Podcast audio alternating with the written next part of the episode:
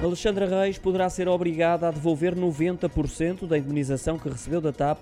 A notícia é do Correio da Manhã, que acrescenta ainda que as responsabilidades quanto ao pagamento do valor da rescisão à ex-secretária de Estado do Tesouro foram imputadas aos dois administradores da companhia aérea, Christine Urmier Weidener e Manuel Beja, pela Inspeção-Geral de Finanças no relatório preliminar solicitado pelo Ministério das Finanças e das Infraestruturas.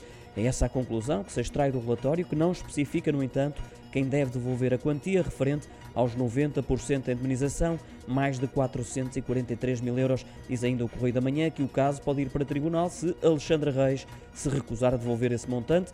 Sobre esta polémica, refere-se ainda que o Negócios adianta hoje que foi a CEO da TAP quem conduziu as negociações com Alexandra Reis depois de a ter afastado do cargo de administradora da Companhia de Bandeira.